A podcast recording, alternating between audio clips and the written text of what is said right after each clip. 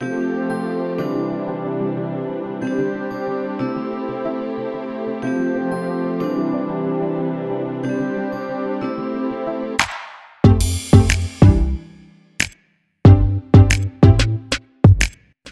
い、皆さんこんにちは、うたです。いかがお過ごしでしょうか？今日は6月22日水曜日です。えー、6月ってプライド月間だと思うんですけど、なんか去年とか一昨年って割とプライド月間が気づく仕掛けというか、まあ、メディアでね結構取り上げられてた気がするんですけどなんか今年 全然気づかなかったんですよね。あプライド月間だったって今頃思ったんですけどまあ去年ちょっと話題になった一つに宇多田ヒカルがノンバイナリーをこの時期に公表したんですよね。それでちょっと話題になったのかなって。まあ、多分プライド月間だから6月に公表したんじゃないかなと思うんですけどまあそれをちょっと思い出したんですよね。まあ宇多田ヒカルがねノンバイナリーって公表した時にああなんかそんな気がするななんてちょっと思ったりしたんですよ。まあ、ノンバイナリーが何かってちょっと説明するの難しいのでちょっとここでは説明しませんけどあの気になる方は調べていただいたらなと思うんですけどなんか最近ね YouTube で宇多田ヒカルがインタビュー受けてるのをちょっと見たんですけど、まあ、そこでね言ってたのがすごい印象的だったんですけどこの去年の6月より前に数年前ぐらいに初めてこの言葉に触れたらしいんですね。でその時に、まあ、この言葉に触れたっていうかこの考え方っていうかねカテゴライズにを知ったってことなんだと思うんですけど、まあ、その時にあこれだっていうふうに本人は思ったらしいんですね。もうハローって思ったらしいんですよ。あなんかすごいなと思って。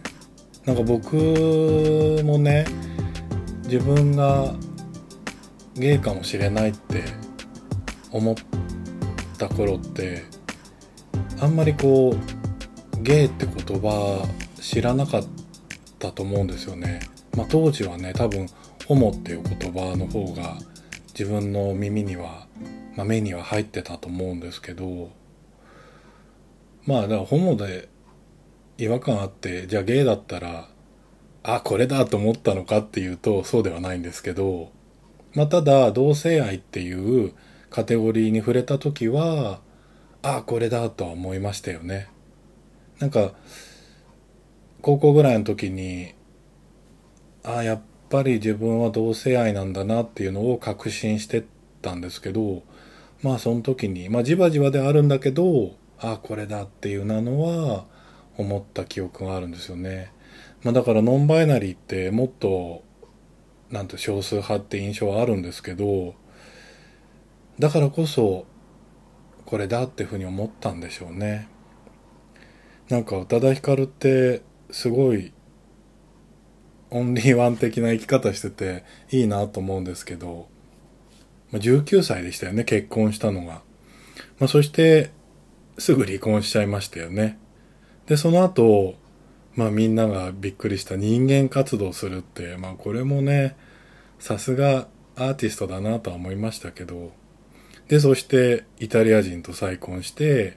子供を産んで、そしてまた離婚して、そしてうちに、まあ、活動再開したんですよね。で、去年ノンバイナリーを公表したって。で、インタビューの時に、ひょうひょうと生きるっていう言葉が出てきたんですよね。インタビュアーが宇多田ヒカルに向けて、なんかひょうひょうと生きてる感じありますよね、みたいなこと言ってて、で、本人もそうだって言ってて、で、それはお母さんの藤恵子の影響だって言うんですよね。彼女もひょうひょうと生きてましたみたいな。ああ、なんか、すごい親子だなと思いました。まあ、僕、宇多田ヒカルね、デビュー当時から好きで、ずっと聴いてるんですけど、もうね、彼女の才能言うまでもないと思うんですけど、もうデビュー当時からインパクトあったし、なんだこの子はってみんな思ったと思うんですよね。で、出す曲出す曲が、うわ、なんかすごいって感じの曲ばっかりで、で、最近ね、少しこう、おとなしい感じの曲が多かったと思うんですけど、今回の、まあ、今回って今更話すネタじゃないんですけど、バッドモードのアルバムを聴いてて、まあ、全体的にね、すごい大人っぽいなと思ったんですけど、まあ、その中で、まあ、一番最初に出てくるバッドモードって曲、よくよく聞いたら、え、これアシッドジャズじゃんと思ったんですね。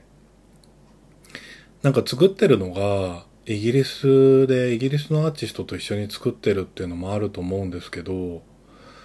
かなりアシッドジャズだなと思ったんですよ。で、まあでも、いろいろ評価している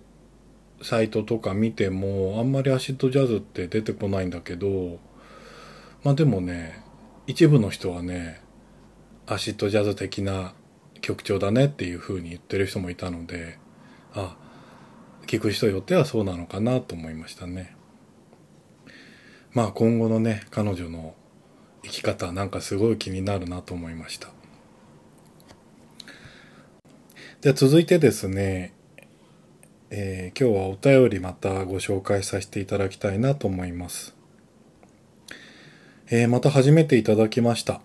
えー、貝原さん男性30代の方からです。はじめまして、いつも楽しく拝聴しています。30代のゲイです。恋愛至上主義と自称する歌さんに質問です。今自分には付き合って半年10個上の彼氏がいるのですが、悩みが絶えません。彼はわかりやすく、かっこ雑に言うと男性能で、そういう好きな部分もあるのですが、それゆえ価値観が違い悩むことも多いです。悩みの大きな部分の一つは向こうから求められることが極端に少ないことです。年齢や考え方でそういう気持ちは想像つくのですが、向こう発信の連絡などはほぼなく、LINE などのコミュニケーションのペースも全く噛み合いません。今までもこうしたことで自分のわがままが発動し別れたこともあるので自分を変えなきゃなとも思うのですがなかなか変わらず苦しんでいます。歌さんならこういう状況をどう考えますか？また歌さんはこのような状況にあったことありますか？初めてメッセージで多分ですみませんが取り上げてもらえると嬉しいです。引き続きポッドキャスト楽しみにしています。お体にはお気をつけて。ということです。ありがとうございます。30代の方にも聞いていただけてると思うと嬉しいですね。いやこれね、もう、よくわかります。本当によくわかる。若い時もこの経験はしましたし、この年になってきて、ああ、そうだったんだなっていうふうに思うことあるんですよ。この年の差ゲイカップルの悩みですよね。で、この向こうから求められることが極端に少ないっていうのは、なぜなんだろうなっていうのをちょっと僕なり考えてみたんですね。で、一個は、まあ、やっぱり、貝原さんも言う通り、まあ、年齢によるものっていうのが一つあるかなと思うんですね。で、まあ年齢によるって一言で言っても、まあいろいろね、背景はあると思うんですけど、ちょっと僕なりに考えたのはね、大人はね、時間が早く進むんですよ。これあの、貝原さんもすでに感じ始めてると思うんですけど、びっくりするぐらい、年を取るにつれて、早く進むようになるんですね。で、これ、ちゃんと科学的じゃなくてなんだっけな？心理的とか脳科学的に言われてるんですよね。で、調べてみたら、まずね、邪念の法則っていうのがあるんですよ。で、これはね、自分に残された、こう生きる時間っていうのが多ければ多いほど1年に対しての価値っていうのが大きくなるらしいんですよね。でも、だんだん年齢、年取ってくると、残された時間っていうのは短いじゃないですか。で、そうすると、それに対しての1年っていうのが、また割合としては小さかったりするんですよ。なので、まあこれからまだ生きる時間がたくさんあるなと思うと1年はゆっくりしてるんだけどもう残りわずかしか生きられないと思うとその1年はあっという間に終わっちゃう気になるっていうそういう原理が働いているらしいんですね。あとは代謝が下がるっていう問題もどうも影響してるらしいんですよ。若い頃は活発なので時間がですね同じこう1時間でもその1時間の間にいろんなことを考えたりいろんなことをできるんですよね。でも代謝が下がってくると同じ1時間の間にできることが限られてってぼーっとしてるとすぐ過ぎちゃうんですよ。そうぼーっとする時間が多分ね多い気がするんですよね。そしてもう一つなんか新しい経験が減ってくるから時間の進み方が早いんじゃないかってまあ新しいこといっぱい経験するとそのいちいちときめくので何ですかこう充実するんですよね同じ1時間も。で年取ってくると1時間の間まあいつもの感じっていうふうに思うと大したことやってないっていうのであっという間に終わっちゃうんですよね。みたいな違いだで大人は時間が早く進むんじゃないかって言われてるみたいなんですね。いやこれがね恋愛の場面でどう関係するのかっていうんですけど例えばさっきも貝原さんの声にありましたけど LINE などのコミュニケーションのペースが全く噛み合いませんっておそらく彼からの返信とかが少ないんじゃないかと思うんですね。まあ、返事というか、向こうからのアクションというか、最初の一言が少ないとかね。まあ、例えば貝原さんは、朝起きたらおはよう。そして昼間、今何やってんの？夜になったら、もう寝るよね、おやすみみたいなやり取りをしたいと思うけども、彼の方は、そんなしょっちゅうこう、連絡を取るっていうサイクルがなくて、まあ、夜、ふと、貝原さんのこと考える。まあ、でも、明日でいいかなとか、まあ、場合によっては週末連絡しようかなみたいな、そういうペースがね、変わってくるんじゃないかと思うんですよね。多分自分で考えても、若い時よりも、そういう連絡のペースはね、断然遅くなってますよね。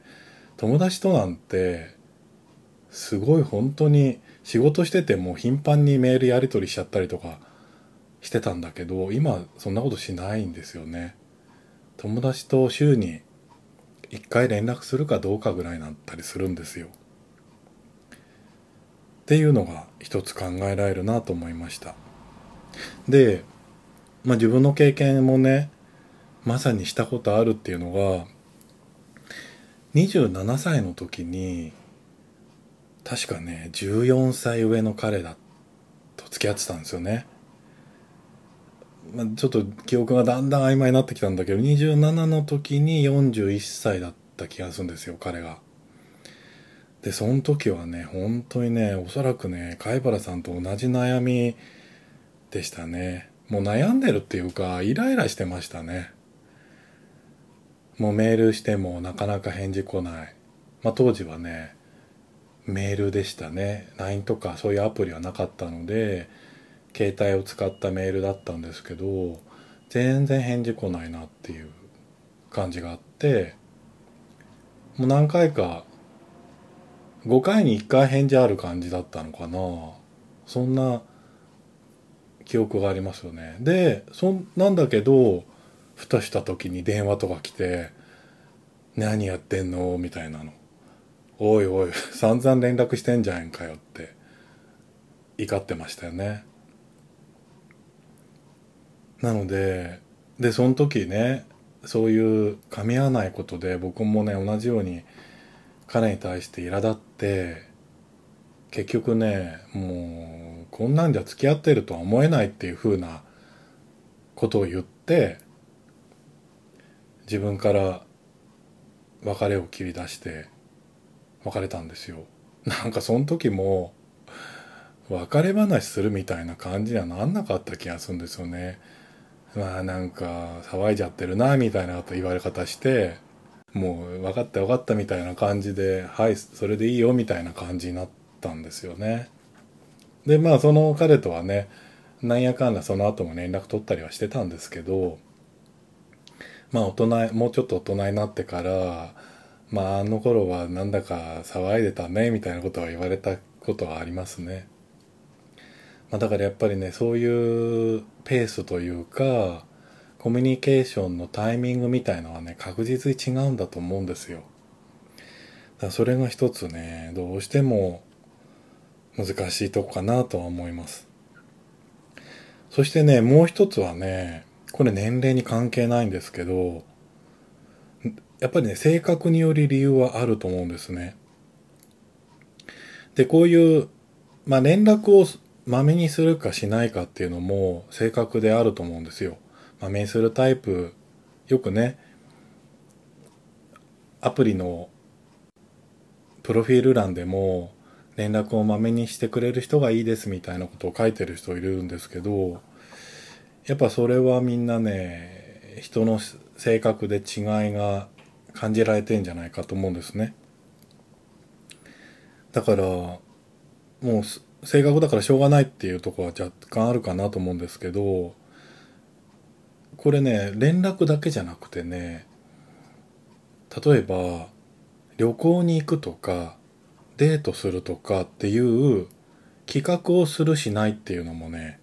ある気がするんですよ。まあ何事に対してもねこう提案型の人とこう受け身型の人って分かれるんじゃないかなと思うんですね。まあ例えば僕多分ね提案型なんですね。だから仕事場でも常にこう自分はアイデアを言う立場なんですよ。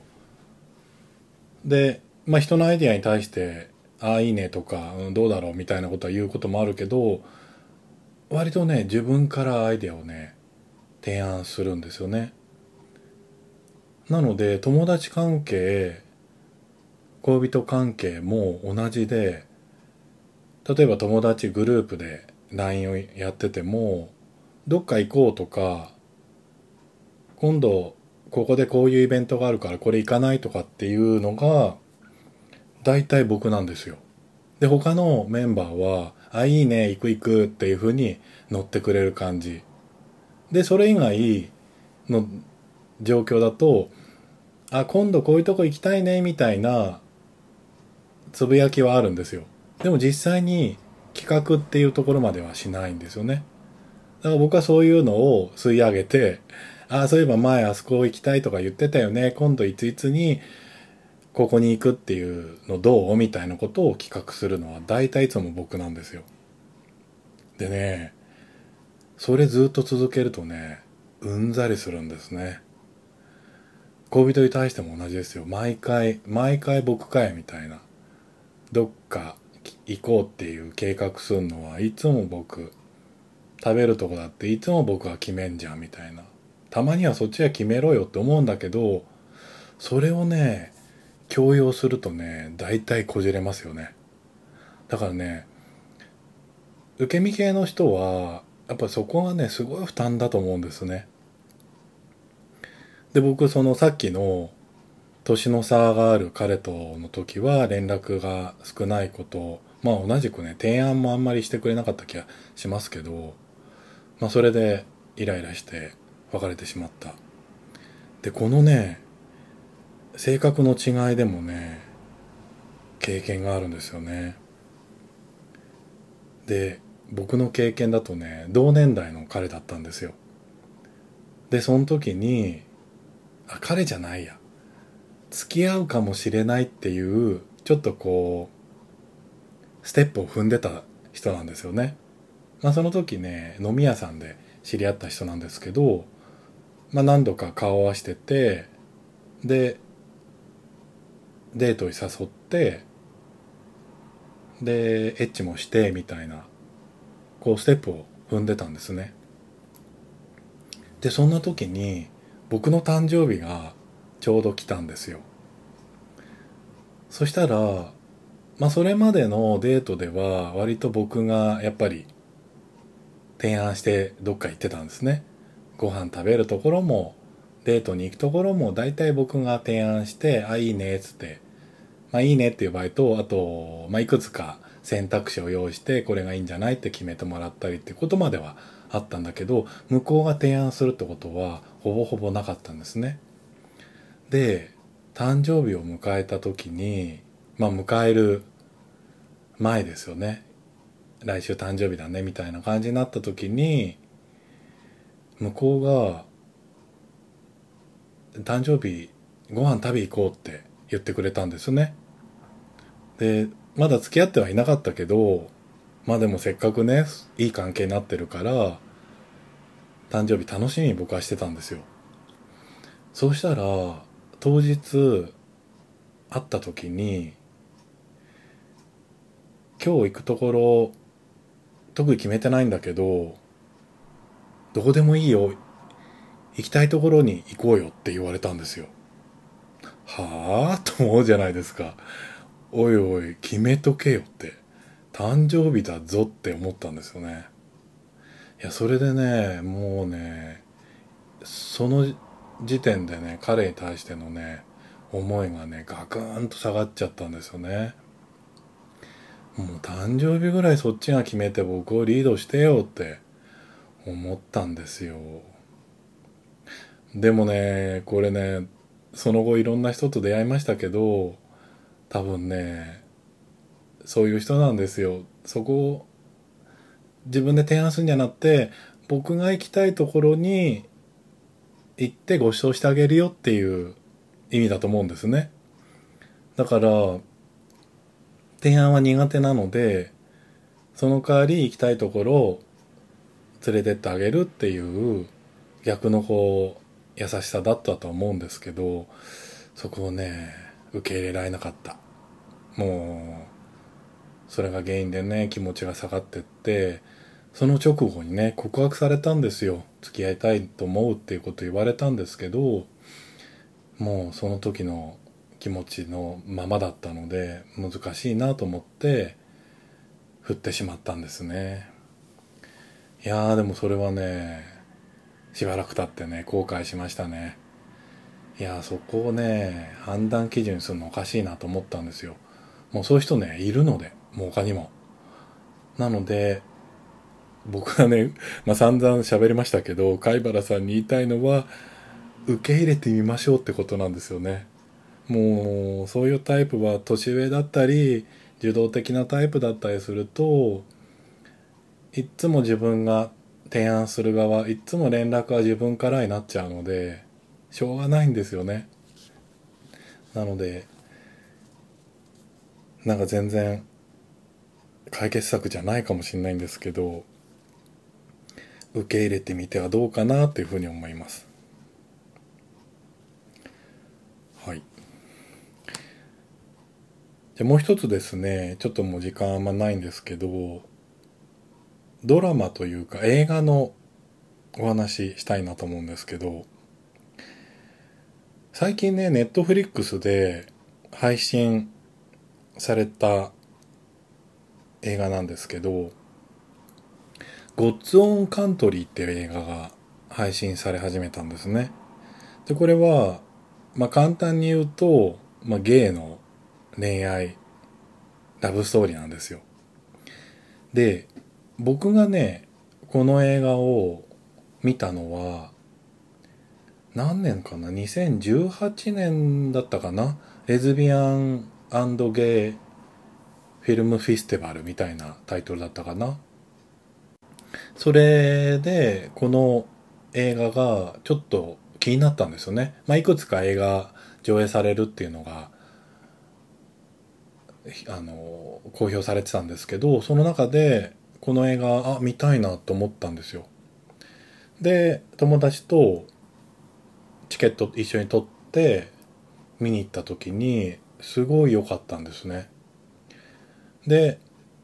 最近またネットフリックスで配信されてああこれ良かったよなと思ってもう一回見たんですよ。そしたらまたいいなと思ってついにはブルーレイを買っちゃったんですね。でこの映画どういう映画だというとストーリーはですね、まあ、簡単に言うと、まあ、舞台はねイギリスのヨークシャー地方なんですけど、まあ、主人公は一人で牧場を切り盛りしてるんですよね。お父さんちょっと障害持っててでさらにおばあちゃんと一緒に暮らしてるんだけど、まあ、なんとか一人で頑張ってるわけなんですよ。でそんな中で、まあ、ちょっと忙しい時期を迎えるで一人じゃ難しいからこう季節労働者みたいのを受け入れるんですね。でその人が来るんですけどとてもかっこいいね人なんですねでその人がは実は、まあ、主人公もその人もゲイだったわけなんですよねでその牧場の生活の中で結ばれていくみたいなそんな話なんですよ。まあ言ってみればなかなかありえないケースですよね。だって牧場に季節労働者が来て牧場の人もゲイだし、たまたま季節労働者に来た人もゲイだしっていう。あの、世界にゲイが半分ぐらいいたらこういうのはあり得るんですけど、いやいや、なかなかないだろうなっていうんですけど、まあ、そのドラマの中にね、引き込まれてって、で、この、季節労働者の役の人はね、まあ、セクシーなんですよ。まあ僕ね別にすごいタイプかって言ったらそうじゃないんですけど優しくてねすごいこう目の動きとかがねセクシーなんですよ。まあそれで結構ね引き込まれていく人はね多いんじゃないかと思うんですよ。でこの映画この牧場を舞台にしててでなんか硬派な2人が出会って結ばれていくっていうのがまあ若干なんかの映画に似てるなっていうのがブロックマックマウンテンのあの映画に似てるなと思ったんですよね。ブロックバックマウンテンってこれも芸能映画祭でやってないのかな？普通にロードショーでやってったっていう感じかな。2004年だか5年ぐらいですよね。でこのブロックバックマウンテンの監督はアンリーって、まあ、世界的な監督ですけどゴッツ・オン・カントリーもフランシス・リーっていうリーさんなんですよね。これな多分人種全然違うけどたまたまなのかな。まあそこは全然関係はないと思うんですけど。でフランシス・リーはゲイなんですよ。だからま、若干ちょっとありえない設定かもしんないんだけどその映画の中で描かれる2人の関係とかはもうねゲイだったら憧れるシーンがいっぱいあるんですよ。で一方アン・リーンが監督した「ブロークバック・マウンテンは」まあ、同じようにねこう牧場経営の中でで季節労働者として雇われた2人2人とも季節労働者同士でで出会ってでお互い結婚いずれするんだけどまあおそらくお互いの元にあるところにゲイっていうのがあって長い間2人の気持ちがつながったままっていうようなそんなストーリーではあるんですけどまあここはねとても衝撃的なシーンもありつつ、まあ、映画としてのね完成度がすごい高い作品でアカデミー賞とかもね作品賞はね逃しちゃうんですけど、まあ、それはね若干アカデミー賞ってこう何て言うか古い考え方にあるのかもななんていうのが噂されたりして本当は作品賞に該当する作品なんじゃないかみたいなことは当時言われてたんですけどまあでもすごい評価の高い映画なんですよね。で僕この「ブロークバックマウンテン」も DVD 持ってるんですけどなんか2つとも似たような話ではあるんだけどもまあ描かれ方は全然違うのでよかったらネットフリックス入ってる方は見ていただけたらいいかなと思いました。はい。では今日はこの辺で終わりたいと思います。また次回お会いしましょう。さようなら。